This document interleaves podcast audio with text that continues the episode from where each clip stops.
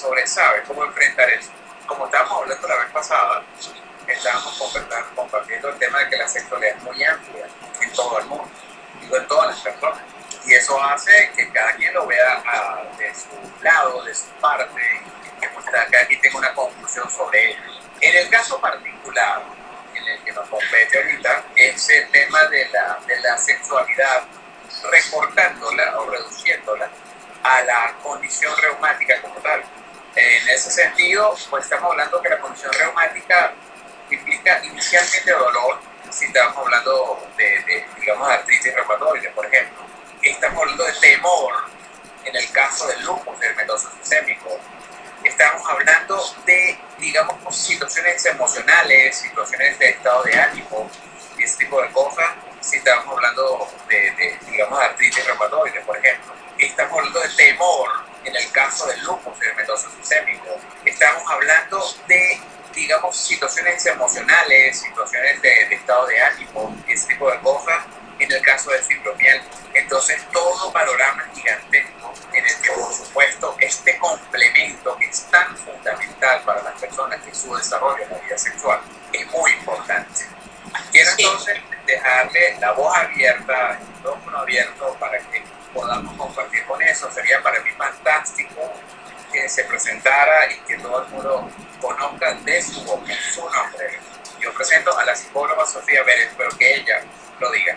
Sí, yo soy psicóloga sexóloga y el abordaje que tengo para el tratamiento de las personas que acuden a mi consulta es un abordaje cognitivo-conductual, que consiste en la identificación y corrección de los pensamientos, las emociones y los comportamientos que eh, de alguna manera afecta la vida, en este caso en la parte de la sexualidad, la vida sexual del ser humano o la parte emocional del ser humano.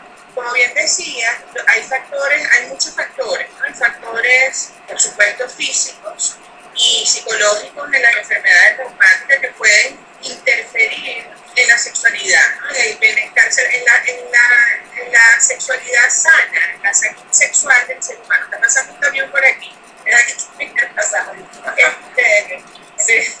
Entonces, bueno, hay, las enfermedades en general, cuando están activas, no tienen, no tienen tratamiento, pues afectan a la sexualidad. La sexualidad está definitivamente afectada por, los síntomas de cualquier enfermedad, no, favorecen a la vida sexual del ser humano. En las enfermedades de la idea, pues hay varias cosas. Yo creo que hay tres fundamentales, que es el dolor, la fatiga y la rigidez. Yo creo que esos son tres aspectos desde lo físico, las enfermedades reumáticas que pueden estar afectando la sexualidad definitivamente, por supuesto, la limitación, la parte motora, como tú decías, la limitación de las articulaciones, por ejemplo, tiene que ver y, por supuesto, por ejemplo, en el caso de la mujer, muchas de ellas cursan con baja de la lubricación, que a la hora de la penetración, cuando hay sexo coital, pues puede tener complicaciones la mujer, pues evitar la, la sexualidad justamente, porque bueno, porque el dolor, fíjate que no solamente el dolor por baja de, de, lubricación, sino el dolor en general, en general es que la persona evita la sexualidad. Cualquier cosa que le genere dolor, pues lo evite. Si tiene una actividad sexual que de alguna manera le active el dolor, pues eso puede afectar definitivamente. Me llamó la atención un poco eso que tú decías, que yo no conozco mucho de eso, Yo creo que eso es una, la parte de la sexualidad. Yo creo que qué bueno que estás haciendo esto, porque yo sí creo que es importante que el mundo médico, bueno, hay especialidades que no, ¿no? Pero por ejemplo, la, la, medicina sexológica, pues ahí por supuesto la evalúan, pero la mayoría de las especialidades médicas no le, no le prestan mayor atención al tema de la sexualidad. Y estaba revisando en el área reumatoidea específicamente este, Francia hicieron un cuestionario que luego lo, creo que hay una versión en España, una versión española que valdría la pena buscarla de 10 ítems que evalúan, o sea, la, persona se la pasa, el médico se la pasa al paciente, son bastante sencillas y evalúa cómo está el nivel de sexual de, la, de las personas. Y esto es importantísimo, ¿sabes por qué? Porque estos estudios que han hecho los expertos franceses sale que entre 40 y 70% tienen dificultad en, la, en el área de la sexualidad. O sea, es muchísimo. ¿no? Bastante, bastante. Entonces, me parece, me parece súper bien que hagas conciencia de, de, esto, pues, o que ayudes a, los especialistas en tu área a hacer conciencia de, de evaluar el área de la sexualidad de los pacientes. Porque si tienen una sexualidad más activa, tenga o no tenga pareja, que eso es importantísimo, la persona va a tener más, mejor calidad de vida. Definitivamente forma parte de, además de que la, la, sexualidad tiene muchas cosas, tiene, digamos, conceptos, ¿no? Pero vamos a hablar estrictamente de ese concepto que existe desde el punto de vista, digamos, social.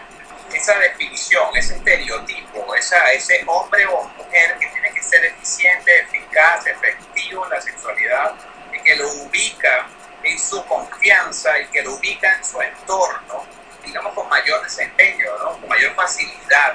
Fíjate que importante Fíjate tú lo importante de lo que estás diciendo, un poco para, para desarrollar eso. No es que tiene que ser eficaz en su ejecución, es que tiene que vincularse de manera saludable al placer, más que ser eficaz en su ejecución. El, la sexualidad sana es dar y recibir placer, vincularse a la, al, área, al placer saludable, podríamos decirlo de esa manera. Eso no es tanto la ejecución, sino eh, la capacidad que tiene la persona de vincularse al placer de manera saludable. Y ahí es mucho mejor verlo desde esa perspectiva, porque si tú pones una persona que tiene, por ejemplo, alguna limitación motora a vincularse desde la ejecución, ahí puedes salir perdiendo, pero esta persona puede aprender definitivamente con cualquier dificultad motora que tenga a vincularse de manera saludable al placer, que es otra cosa, que es el concepto real de la sexualidad, la vinculación del placer saludable, al dar y recibir placer. Claro, eso de verdad que está muy bien. Y eso si se logra, por supuesto, sería, digamos, genial, ¿no? Sería genial. Y yo hablo de estos estándares que existen de todas partes, es porque de alguna u otra forma, y desde ahorita yo, yo estaba haciendo, comprando algunas cosas y venía una muchacha muy joven, por supuesto, muy delgada, y que se le marcan los abdominales, ¿no? Se le marcan los abdominales, la muchacha iba diciendo sus abdominales. Entonces, claro, esos estándares generan más o menos confianza en cada persona. Y cuando las personas se ponen ese tipo de reto, me refiero todo el mundo, a veces se ponen una especie de soga que no los deja, porque bueno, que si esta muchacha es delgadita y se le ve el abdominal es buenísimo, pero el otro no se le ve así. Ese tipo de cosas a que yo quiero llegar, donde no necesariamente el desempeño físico lo va a llevar a lo que se busca, que es conseguir esa satisfacción Sí, fíjate tú que, bueno que dices eso. Es importante, por supuesto, tener un cuidado en la salud física, ¿no? Tener un buen peso, un peso saludable, porque, por ejemplo, los temas del sobrepeso pues afectan a la, a, la, a la salud en general y la salud sexual en particular. También tener un peso cuidado, pero esos estándares de belleza no son necesariamente o no están necesariamente vinculados, es bien importante, y soy enfática en esto, a que la persona tenga o no tenga buena actividad sexual. No tiene nada que ver. O sea, yo siempre digo, el sexo no es exclusivo de los jóvenes, flacos y bellos. El sexo es una dimensión de la personalidad que está desde que naces hasta que te mueres. Tú en la tercera edad tienes una vida saludable, tú puedes tener una buena actividad sexual. Importante o sea, no, y, eso son los factores psicológicos que tienen que ver con, con, los obstáculos que tienen las personas con enfermedades reumáticas y la sexualidad. Por ejemplo, el tema de la disminución de la autoestima, cuando hay, por ejemplo, cambios en, en la parte corporal o hay deformidad en el caso de algunas eh, enfermedades reumatoideas, pues no, puede disminuir la autoestima, la gente puede decir, bueno, es que no soy tan atractiva, o no soy, o estoy fea, o sí, es eso fundamentalmente, es esos conceptos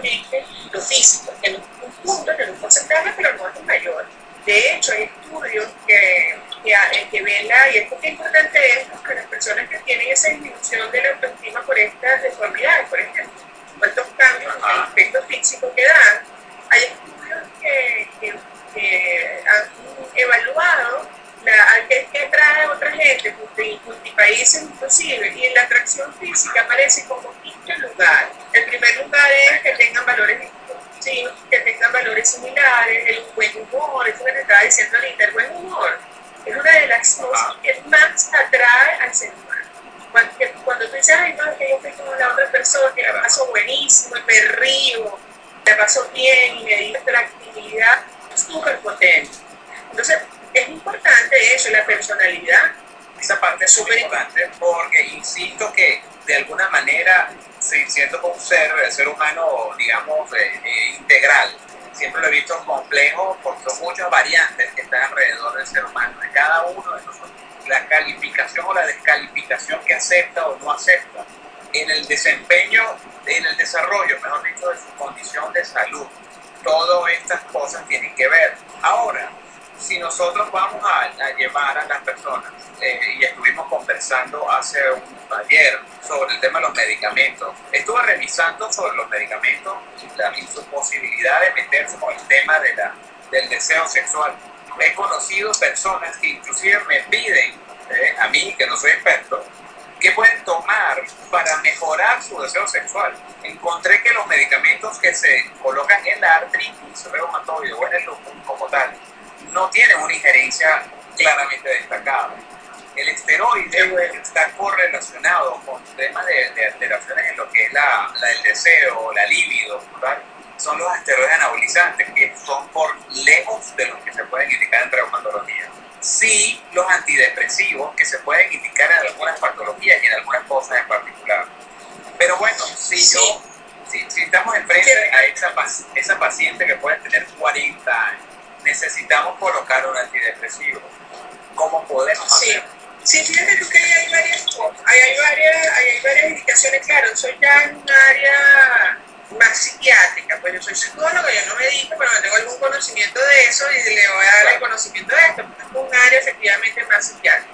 La, la, depresión es un tema porque la depresión por sí misma disminuye el deseo sexual. Es una de las características, un síntoma de la depresión, la disminución del deseo sexual. Y te cuento que a veces hay gente que va a consulta como, como su primer motivo de consulta es que se me ha bajado el deseo sexual y no es una disfunción de inhibición del deseo sexual, sino puede ser una depresión, por ejemplo, ¿no?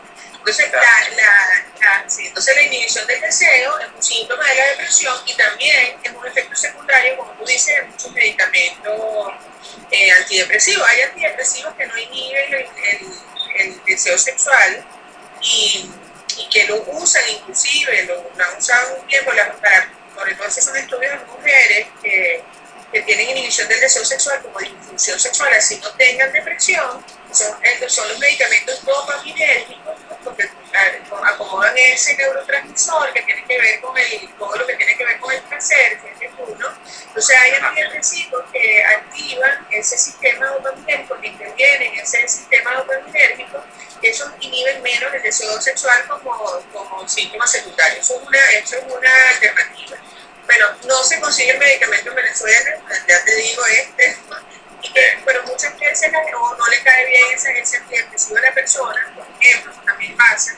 Bueno, aquí hay que, o sea, relevantes la depresión, hay que sacar primero a la de la depresión a la persona y luego intervenir en el área de la sexualidad, si no con este tipo de medicamentos hay técnicas de terapia sexual que ayudan a ello. Es fundamentalmente erotizar al cerebro, después vamos a ir a eso. Correcto, eso sería bien interesante para que, bueno, que alguien tenga los, la información básica para hacer, para hacer el, lo que vaya a hacer, Hay una cosa que me parece muy importante a mí y es el tema de cómo una persona puede literalmente, digamos, utilizar la palabra muy fuerte, pero cómo puede mutilar a otra persona sexualmente. Me refiero más en este tipo de problemas, cuando físicamente puede no rendir igual que cualquier otro. ¿Habría alguna manera de que la persona pueda entender que está sucediendo eso? Porque la descalificación pues lleva a depresión, eso no es eso. La constante, la constante descalificación. Hay manera por lo menos, discutirlo por lo menos. Sí, yo creo que este es un, este es un punto que las personas que tienen pareja o inician relaciones de pareja, pues tienen que abrir con sus parejas, ¿no? ver que, porque efectivamente hay una, hay una, hay algunas, por ejemplo, hay algunas actividades sexuales que le van a generar dolor y no la va a poder hacer, y eso no se recomienda. Se recomienda, por ejemplo, a la hora que estén en, las actividades, en la actividad sexual como tal, pues que eh, realicen posiciones sexuales que no generen dolor. Por ejemplo, si una persona tiene un problema eh, de rodillas y muñecas en las articulaciones, pues no puedes, no puedes hacer. Estas posiciones, se llama coito alterno, se llama en, en, el lenguaje técnico, en el lenguaje popular es ese tipo perrito, en cuatro,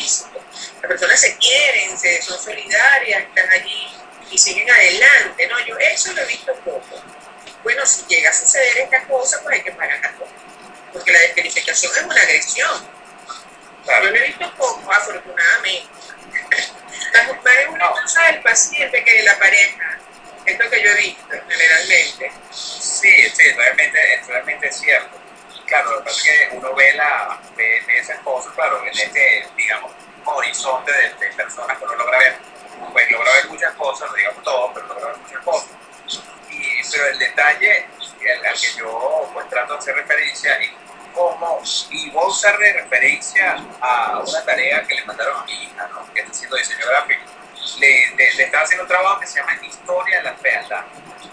La historia de la fealdad. Entonces, bueno, en la historia de la fealdad, ella tiene que leer un libro, tiene que hacer muchas cosas, y yo le digo, pero eh, van a tomar, yo le pregunto a ella, van a hacer una, una conclusión de eso. Ella me dice, no, porque al final, pues todo el mundo opinó lo que quería opinar. Yo le digo, a eso quería llegar. A la expresión final que dice que cada quien ve lo que quiere ver. Cada quien ve lo que quiere ver. No, el tema de la belleza es absolutamente subjetivo, que es lo otro. O sea, lo que te parece a ti bello físicamente, este, no le parece bello a un chino, por ejemplo, probablemente, o a un africano. O sea, eso, la, la, el, el, concepto de belleza es totalmente social y subjetivo. Lo que es bello en el siglo XXI no era bello en 1920, 1940, 1950 donde las mujeres robustas eran, eran bellas y atractivas y la gente pues comía y se tomaba vitaminas y cosas para subir de peso, para ser más voluptuosas, por ejemplo. es un concepto muy subjetivo, muy social, el concepto de belleza, muy subjetivo y social. Sí, pero entonces aquí en el, en el, si entramos más a lo que ya el paciente, como yo siempre lo digo, el paciente ahorita que uno cree con artritis reumatoide, uno ve los que tienen algún tipo de afectación de las manos. Uno ve pueden tener algún tipo de limitación en alguna articulación. Pero no, no ve ahora los pacientes que están bien y tienen artritis y están perfectamente bien bajo tratamiento. Eh, los pacientes con lupus, claro, yo, yo voy a, guardando las diferencias, por supuesto, yo creo que el diagnóstico de lupus puede ser tan abominable que puede neutralizar a una persona. Digo emocionalmente, la enfermedad como tal se convierte en una condición porque se trata. Esas personas que tienen algún tipo de sensación de que no pueden rendir igual, ¿qué tips pueden tener? ¿En qué pueden pensar? ¿Cómo pueden guiarse? Hay, hay, hay que identificar eh, qué, es lo que realmente les hace pensar a ellos que no pueden rendir totalmente. Este, a lo mejor hay algunos elementos que, bueno, que, que los llevan a esas conclusiones hay que identificar cuáles son los elementos, o sea, qué les hace pensar a ellos que no, no los hace rendir totalmente y en qué parte de su vida, ¿no? La otra cosa es cambiar esos estándares, ¿no? yo, tú sabes que eso de rendir totalmente, ser perfecto, hacer las cosas espectaculares, no sé qué, son estándares primero poco realistas, ¿no? Y yo los cambio generalmente, o lo trabajo cuando estamos, o lo cambiamos en la consulta, y sugiero que vean más gente cambiar el perfeccionismo que está muy allí, que tengo que hacer las cosas totalmente bien, tengo que estar perfectamente bien, al principio de la excelencia. ¿no? El principio de la excelencia es mucho más amable, y esto no solamente con estos pacientes, sino con los, con los seres humanos en general. O sea, déjame hacer lo mejor de mí mismo, que es lo mejor que puedo darle yo mismo acá. Entonces, cuando tú te vas a ese concepto dirigido a voy a dar lo mejor de mí mismo, cada una de las cosas que hago, inclusive la sexualidad, pero no es que tengo que ser perfectamente bella, perfectamente flaca, perfectamente ejecutora de todas las posiciones sexuales del Kama Sutra, porque eso no es la realidad, ¿verdad? Cuando tú trabajas eso, la vinculación humana, le voy a, a dar lo mejor de mí misma en esta situación, de mí mismo en esta situación, ahí cambia la percepción de la persona. Pero eso es importante. Claro, pero esa, ese término es, es, bien importante y yo no lo conocía, que es el principio de la excelencia. Excelencia, sí. Que yo creo que todo el mundo tiene que conocer eso y eso yo creo que es extraordinariamente importante. Pero por lo menos aquí, Connie hace un comentario, dice, pero la belleza también es parte de la autoestima. La cuestión es cuando estás afectada, por ejemplo, la psoriasis en la cara o la uveitis o también el hecho de sentirse inútil. Exacto. Claro que la belleza tiene un punto importante, que tiene un aspecto importante, pero la belleza no es solo física. Te puedes dar, o sea, tú no eres solamente un cuerpo. Y yo entiendo, y por supuesto que el, tema de, las de las lesiones a nivel de piel y sobre todo en la, en la parte de la, de la cara afecta muchísimo al ser humano, ¿no? Y yo lo que creo que hay que darle el justo valor a eso, que lo tiene, pero no es todo, no es así.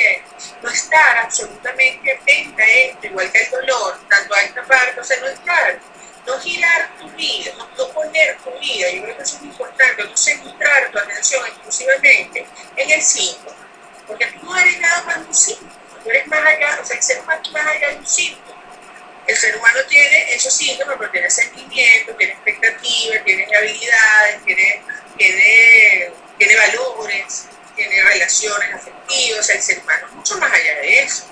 ¿Y qué pasa con este tipo de problemas? Que la gente hace un foco y se centra en el síntoma, o sea, lleva la vida en función del dolor a los que tienen el dolor o, en función a, lo que, al, al, a la lesión que tienen en el cuerpo.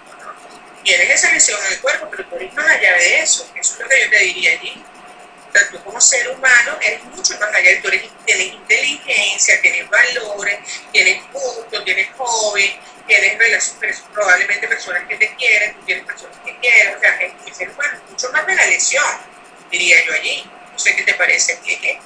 Pues a mí me parece extraordinario, esa opinión me parece extraordinaria, porque es que yo veo, claro, no, no lo digo por especialidad, sino porque los años van pasando y nos vamos aprendiendo y yo creo que de verdad, desde Disney hasta, qué sé yo, Marvel, lo maltrata unos conceptos, ¿no? Cuando uno, cuando, cuando aparece el príncipe azul que va a llevar a la, a la princesa la felicidad que se acaba cuando termina la historia, o los Marvel con la fantasía y todas esas cosas que pone, ¿no? Y, eso, y esos estándares, a mí mi modo de ver, los pone Hollywood, ¿no? Y cuando yo me Hollywood, wow, se pone. Claro, lo que habíamos visto, ¿no? Y, y, y, ese tipo de cosas pueden ser realmente, si no se leen bien, puede aconsejar a cualquiera. Tratar de parecerse a esta figura que, bueno, es una artista y esto es otra cosa. Pero en el tema de la vida, la vida cotidiana, del día a día, que es eso de autoestima, ese tema de autoestima, cómo se come el tema de autoestima, cómo se llega a, ese tema, sí. ese término. Si quieres tú la autoestima, te la va a definir, es el amor propio. El auto es el yo y la estima es el amor, la estima que te tienes a ti mismo, ¿no? Es el amor que te tienes a ti mismo. Entonces, el amor que uno se tiene a sí mismo depende de lo que tú pienses en ti mismo. En, cognitiva, que te dije al inicio que era la, la, orientación terapéutica que no feliz, en esta, en esta orientación parte de la base en la que se siente y se comporta según piensa. O sea, y, llevándonos aquí al área de la autoestima, o sea, dependiendo de lo que tú pienses de ti te va a generar, vamos, o sea, tus niveles de autoestima van a ser mayor o menor. Pero la autoestima no solamente tiene que ver con lo físico, que o sea, ¿no? Hay la, parte física es una parte, pero también cómo te consideras tú como ser humano, cómo te consideras tú como profesional o como la ocupación que tú haces, por ejemplo, cómo te consideras como familiar, como hermana, como hija, como esposa, como madre, como amiga, no, amigo, o sea, cuál es el concepto que tienes tú de ti misma, que no es solamente lo físico, o sea, la autoestima no, no tiene nada, que, nada solamente que ver con lo físico hay muchas personas que se afectan en autoestima porque ponen el, foco específicamente en lo físico, ¿no? Bueno, hay que trabajar eso. Si la persona se siente feísima, terrible, con una autoestima por el piso, por esta situación, pues eso no está bien. Eso es un elemento que hay que manejar. Porque, como te digo, la, la persona es más allá del síntoma y de la lesión que tiene en un momento determinado. La persona sigue siendo persona, a pesar de la enfermedad. Y yo creo que eso es importante. ¿Cuál es la valoración que tú te estás dando como persona? No, no solamente con lo físico. Lo físico es una parte de no toda la eh, Yo creo que es, es, bien importante el tema de qué, qué valoración se da cada quien. parece sencillo, pero wow, si cada quien se pregunta eso, se pregunta eso, va a llegar lejísimo en respuestas, ¿no? En respuesta. Y porque yo creo que al final, creo yo al final, que la sexualidad no forma parte más sino de uno mismo. Y que, y que cuando uno actúa en su vida sexual, actúa como es un todo. Así es, una dimensión, es una dimensión de la personalidad. Imagínate, de la personalidad, no de lo físico. O sea, el, el, la sexualidad viene, tiene la parte física, que yo la veo no en cuanto a la belleza, sino en cuanto a la salud. Efectivamente, si una persona tiene una enfermedad reumatoidea, pues la parte física está afectada. Pero bien me decías cuando hablábamos antes del live que si está en tratamiento, pues eso se, se controla, ¿no? Se, se corrige, exacto. Sí, entonces, entonces hay que ir a la salud física, por ejemplo, ¿no? En esa parte física. Aquí aparece Eli6401 y ella pone aquí, y la felicidad no viene con otra persona, está en uno mismo. ¿Qué tal eso? Eso suena bien como... Pero ¿cómo hacer para saber si lo está creyendo en serio? Pero eso no sabe nada más Tú sabes que yo no hablo de felicidad porque me parece que la felicidad son algunos momentos en la vida, ¿no? Yo hablo de bienestar, estar bien, de sentirte bien, de satisfacción. ¿Qué tan satisfecha estás tú en tu vida? Por supuesto, una persona cuando tiene una enfermedad de cualquier tipo, de cualquier tipo, bueno, tiene intervenir una parte de la vida, pero no la tiene intervenida toda. Yo creo que eso es muy importante. Entonces, no es mirar la satisfacción desde solamente un, un aspecto, sino verlo, ¿no? Cómo está socialmente, cómo por supuesto tu salud física está afectada, cómo está tu salud mental, a lo mejor tu salud física está afectada, la mental no, cómo está tu parte laboral, cómo está tu parte social, cómo están tus relaciones afectivas con las otras personas, con familia, con tus hermanos, con tus amigos, compañeros de trabajo. O sea, la vida es bien amplia, ¿no? Con, tu, con tus intereses particulares, que son tuyos y de nadie más. Te lo puedes hacer acompañado o no acompañado. Claro. Hay una, había una de las cosas que yo tenía en consideración tocar, ¿no? Era, era que tenía un concepto, no sé si estoy equivocado o no, pero era la sexualidad antes del sexo qué empieza antes del sexo la sexualidad? Llegar al sexo es la parte final de la sexualidad Sí, fíjate que nosotros decimos el sexo no es coito, en función de eso que tú estás diciendo, ¿no? El sexo no es coito, o sea, el sexo no es nada más penetración, que muchas veces la gente piensa que el sexo es el momento de la penetración y el coito, ¿no? La sexualidad viene empezando de ti mismo, ¿no? De ti mismo. Por ejemplo, la primera fase del deseo de la, de la respuesta sexual, la respuesta sexual del ser humano tiene varias fases, ¿no?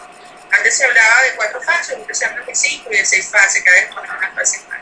Pero bueno, a la, a, la, a la fase como convencionales, la primera fase de la, de la, de la respuesta sexual es el deseo, las ganas que yo tengo, más que tanto me provoca, el interés que yo tengo por la sexualidad. Y no tiene que ser en pareja necesariamente, eso es importante, porque la sexualidad no se suspende, que eso es otra, el sexo no es coito, y la sexualidad no es exclusiva de la pareja. O sea, la sexualidad no se suspende porque tú no tengas pareja. Tienes tu sexualidad individual, por ejemplo, ¿no? Eso es súper importante. De hecho, generalmente el ser humano, en, un buen porcentaje, la primera actividad que tiene sexual es consigo mismo, es la, actividad masturbatoria. ¿No? Y es una actividad súper placentera que tiene beneficios físicos similares a la, a la actividad en pareja. Fíjate tú, ¿no? Es bien importante. Pero la sexualidad no es solo penetración, no es solo coita, no es exclusiva de la pareja, ni de los flacos, bellos y jóvenes. Ahí, estamos hablando del espectro de la sexualidad. Yo creo que eso es importante. Entonces, mira, esa fase del deseo depende de ti, ¿verdad? De qué tan activado tengas tu cerebro erótico, como le digo yo, ¿no?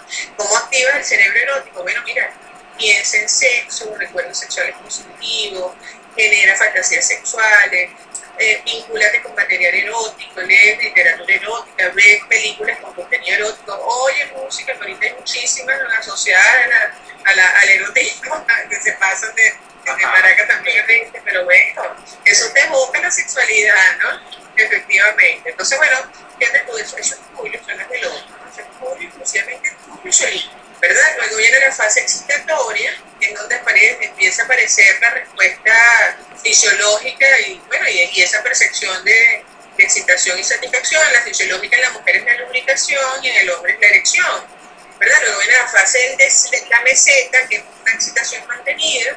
Luego viene la fase del orgasmo, en el hombre aparece la eyaculación en muchas ocasiones, la resolución, y en los hombres está un periodo que se llama periodo refractario, que no aparece en la mujer, que hay una especie de bloqueo allí que no, ni siquiera no responde en la mayoría de los casos fisiológicamente, ¿no? Y luego viene la fase que lo han llamado la fase de la satisfacción, o sea, que también me sentí yo con esto Porque tú puedes tener esa respuesta sexual buenísima y después cuando terminas la cosa dices, pues esto no, estuvo como, que no me gustó, ¿no?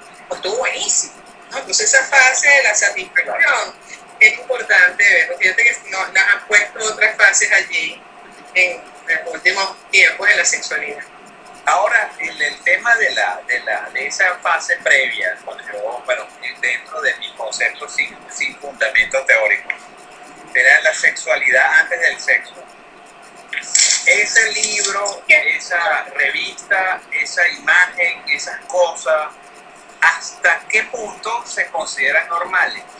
existe algo que puede decir, wow, me estoy pasando, estoy viendo demasiadas fotos de mujeres o de hombres desnudos en internet, estoy pasando, me está tratando, me está desconcentrando, porque yo sé que eso es cada quien, eso es cada quien, sí. cuando puede, wow, vamos a parar aquí. Sí, es lo, es, lo, menos frecuente, ¿no? Esas son personas que hacen adicción, al, por ejemplo, eso se ve mucho en, en el es una especie de adicción a la sexualidad y a ver cosas de, o a ver material contenido sobre todo pornográfico. Yo prefiero el erótico que el pornográfico. El pornográfico evidente, no es porque es bueno o malo, sino porque no es, porque no es la realidad. El, contenido pornográfico es absolutamente exagerado. Importante que se, cuando lo usen, lo usen adultos, que se sientan bien haciéndolo y que reconozcan y que sepan que la sexualidad no es esa. Eso lo digo ¿por qué? porque, mira, aquí no tenemos educación sexual en este país y en muchos países del mundo tampoco, no somos el único, ¿no? Entonces, muchas veces las personas se aproximan con la pornografía y piensan que lo que pasa en la pornografía es la verdad. Eso es absolutamente falso. Te voy a dar un ejemplo. Por ejemplo, el tamaño de los penes de los actores pornográficos están más o menos hacia los 20 centímetros.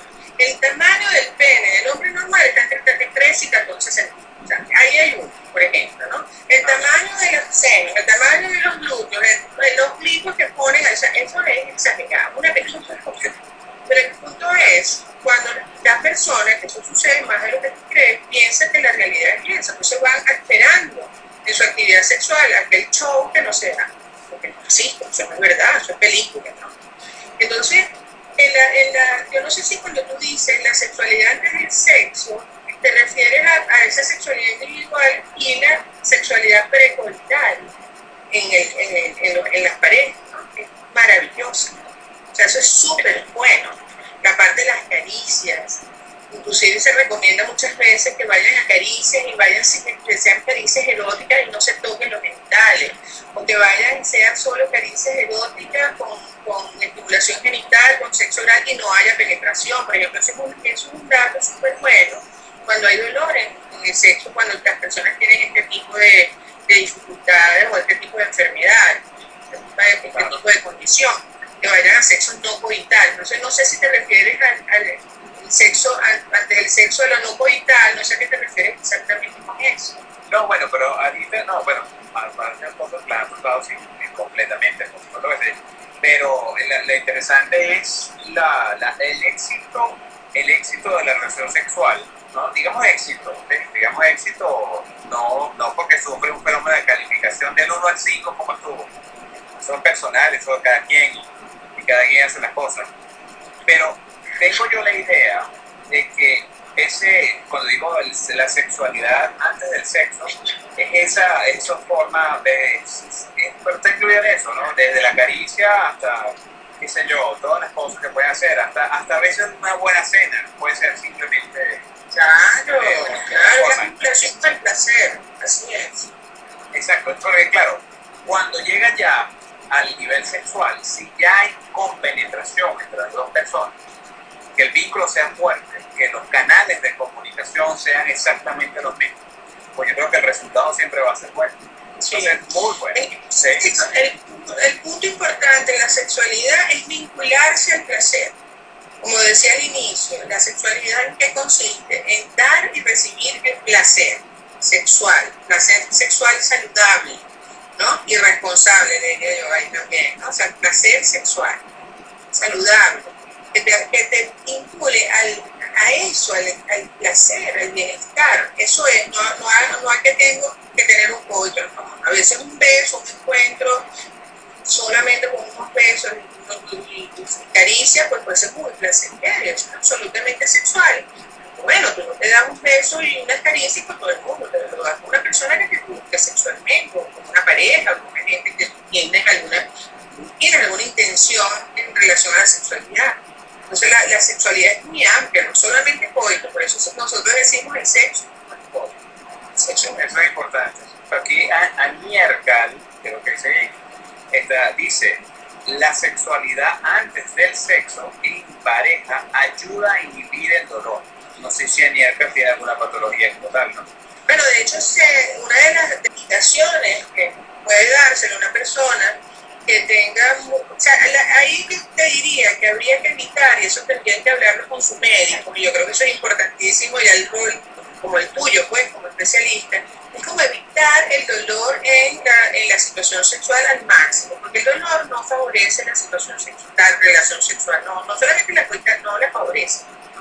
La gente que tiene un dolor, me duele aquí, no sé qué, está centrado en el dolor y no está centrado en el estímulo sexual, en el la persona que está contigo, en la caricia ni nada. Entonces, yo creo que es súper importante y una de las cosas que se recomiendan, inclusive, por ahí estuve viendo eh, indicaciones como que hablen con el médico y si pues, saben que van a tener una, una, una, actividad sexual, una situación íntima con otra persona, por ejemplo, por supuesto, eh, indicado por el médico, por ejemplo, que use sus analgésicos eh, que usan este, media hora antes del encuentro íntimo con otra persona, que no, no necesariamente tiene que ser coital, ¿no? pero le baja los niveles de dolor. Yo creo que eso es un punto que tendrían que conversar las personas con sus médicos, por ejemplo. es una de las recomendaciones que se dan.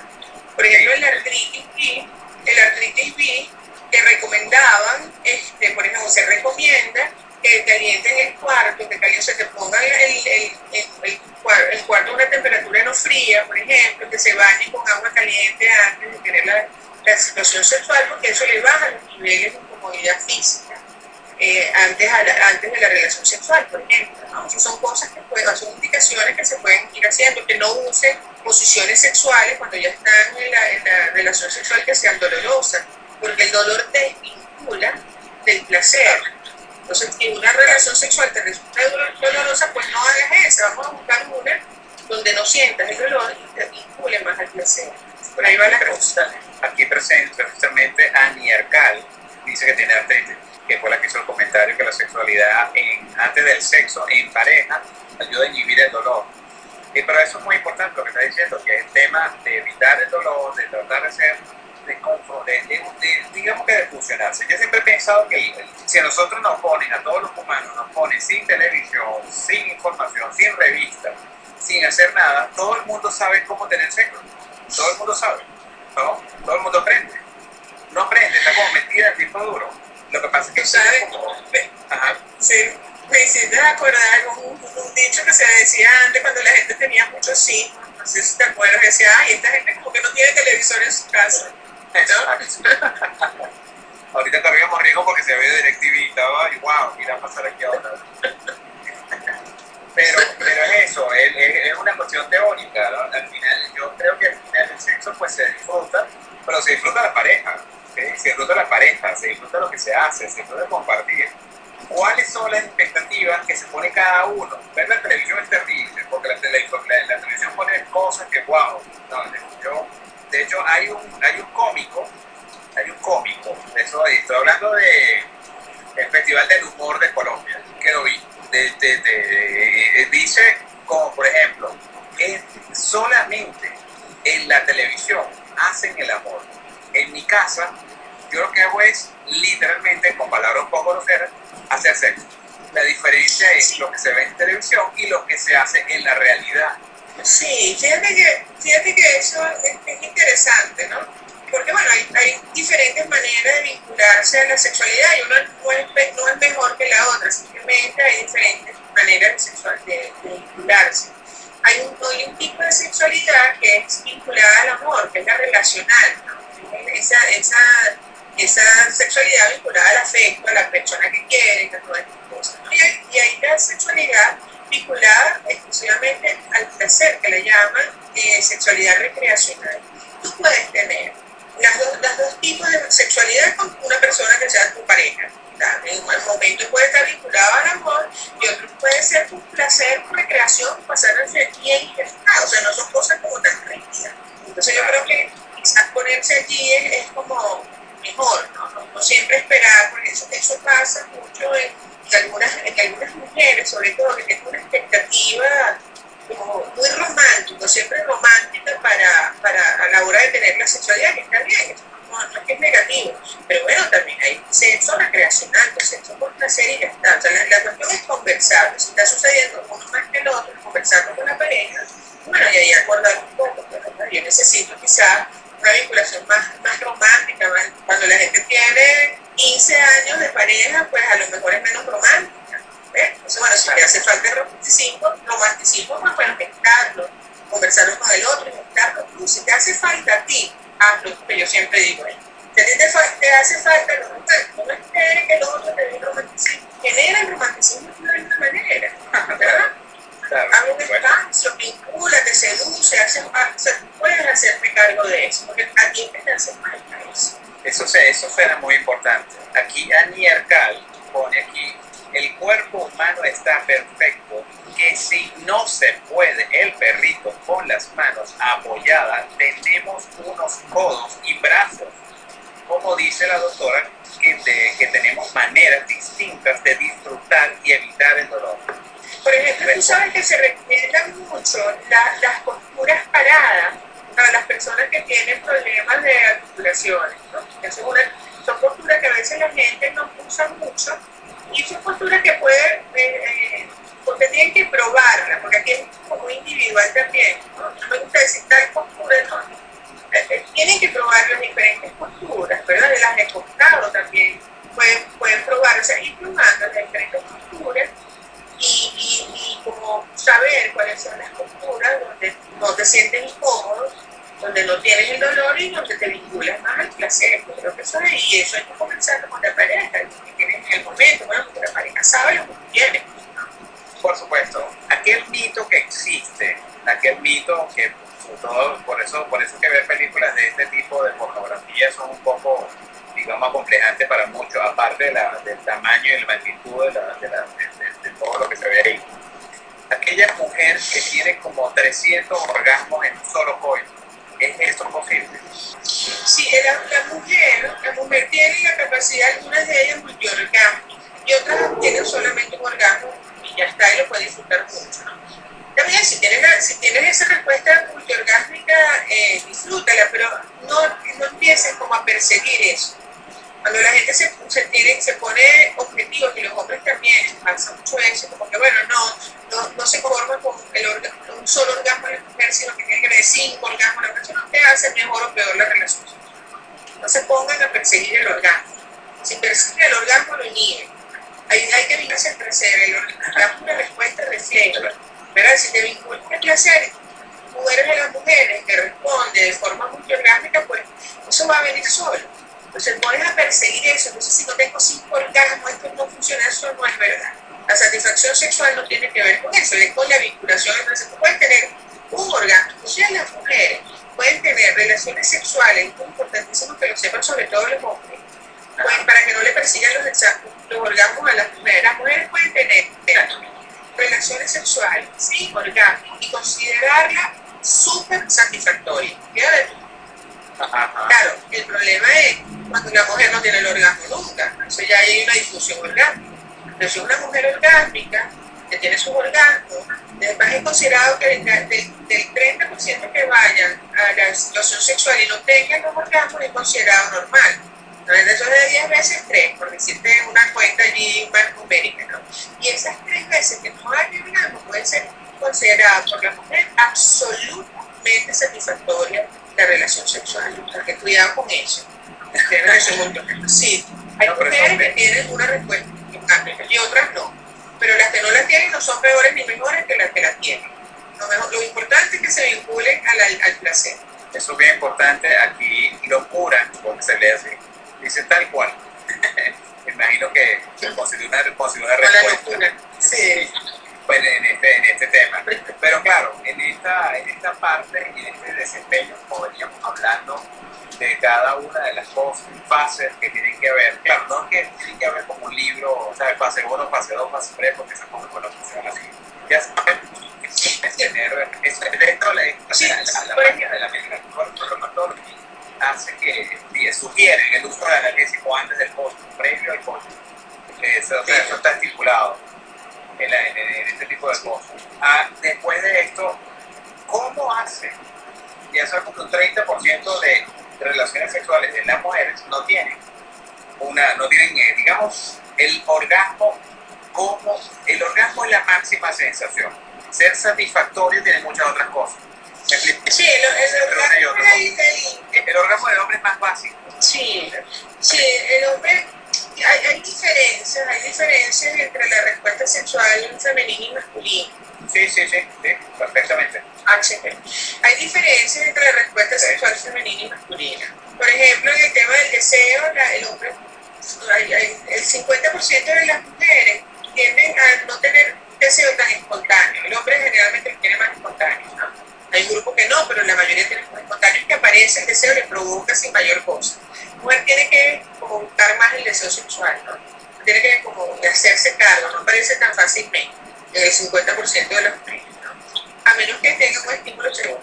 Cuando hay una persona que le gusta, si hay una pareja nueva, pues ahí agarra un pico del, del deseo sexual espontáneo, pero una vez que se estabiliza es menos el caso de la mujer. Entonces, ¿qué lleva a eso? Bueno, que las mujeres tenemos que hacer cargo de eso, pero estar más pendiente, erotizar, erotizar nuestro cerebro. ¿No? Yo creo que eso es importante. El coito, por ejemplo, no es la mejor, porque mira que, mira qué diferencia es importante El coito, eso que tú decías, el sexo antes del, bueno, el sexo empieza antes del sexo, decías tú algo así. Ajá, la sexualidad del sexo la sexualidad del sexo. Mira, fíjate que el coito es, la, es la, la, actividad sexual que más rápido lleva al hombre a la, a la, al, al, orgasmo, a su, a su respuesta orgásmica, con su eyaculación, que la mujer no es el mismo La mujer es un porcentaje altísimo, por encima del 80%, no es el mejor método. Que te decía que en el caso de la mujer, el coito, la penetración, no es, no es la mejor actividad para, para lograr la respuesta orgásmica. Es, es, mucho más funcional cuando hay estimulación de eh, la, parte, la parte externa del clítoris, que es el glande del, clítoris, además que fisiológicamente, bueno, imagínate, la, fisiológicamente el glande del clítoris tiene 8.000 terminaciones nerviosas asociadas al placer. Y muchas veces se deja de estimular cuando hay penetración del glande del clítoris, ¿no? El glande del hombre tiene 4.000 el, el glande del hombre tiene 4.000, el mujer tiene 8.000 y ahora envidia el clítoris, tienen que tener los hombres ahora. ¿Qué les quiero decir con esto? Bueno, hay que estimular el clítoris, por ejemplo, no hacer o sea, tienen que buscar sus formas, y eso es como muy individual también, las formas en que el placer en cada persona se hace más satisfactorio, diría yo de esa manera. Sí, habría que, que, que, ver y, pues, que como todas las personas son diferentes, pues cada quien tiene que estudiar su escenario. Pero nada mejor que una mujer dispuesta a disfrutar y a tener placer. ¿Es así? Es así. Y que un hombre también. claro, pero es que yo siento que el, el, hombre, claro, no voy a entrar en calificaciones, pero me parece que fisiológicamente es más elemental en el sentido de la sexualidad, es más elemental en el sentido de que la función como tal, de eso le estoy hablando no como especialista, va de ir, bueno, vamos a hablar en tercera persona, va, va a buscar una penetración cuanto antes, en cuanto sea posible, a menos que tenga mucha información y la logre inhibir para alcanzar, hacer alcanzar a la mujer al punto óptimo de penetración, que es cuando la lubricación alcanza su mejor momento. Y si me voy a la parte fisiológica de lo que es la estimulación del nervio sistema, del sistema nervioso autónomo, simpático, parasimpático, todas esas cosas, pareciera que hay momentos exactos, momentos que no son exactos y que se puede, y que puede perder el instante. Y ese, ese, digamos, para alcanzar con éxito. Sí, yo creo que aquí hay un punto fundamental que es, por favor, no, no, no intenten penetración cuando las mujeres no estén listas para ello. Así simple. Que tengan sus buenos niveles de placer, sus buenos niveles de apertura emocional para ellos, buenos niveles de eh, lubricación. Si tienen dificultades con la lubricación, que este tipo de enfermedades médicas puede pasar, usen lubricantes en base a no tengan sexo sin lubricantes. Si hay fallas, lubricación porque les va a doler, no va a ser satisfactorio. Pero bueno, desde aquí Instagram me avisó que nos quedan un minuto y diez segundos. y, y, además Instagram se caracteriza, déjame botado, pero en el piso. Quiero que porque a las personas que siguen conectadas, y yo estoy seguro que todos que van a ver este live o van a ver después, quiero que le dé un mensaje final Sí, eh, bueno, la sexualidad es una parte importante del ser humano, es parte de tu dimensión humana, de tu dimensión de, de, personalidad.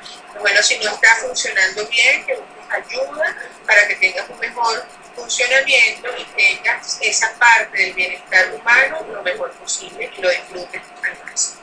Muchísimas gracias.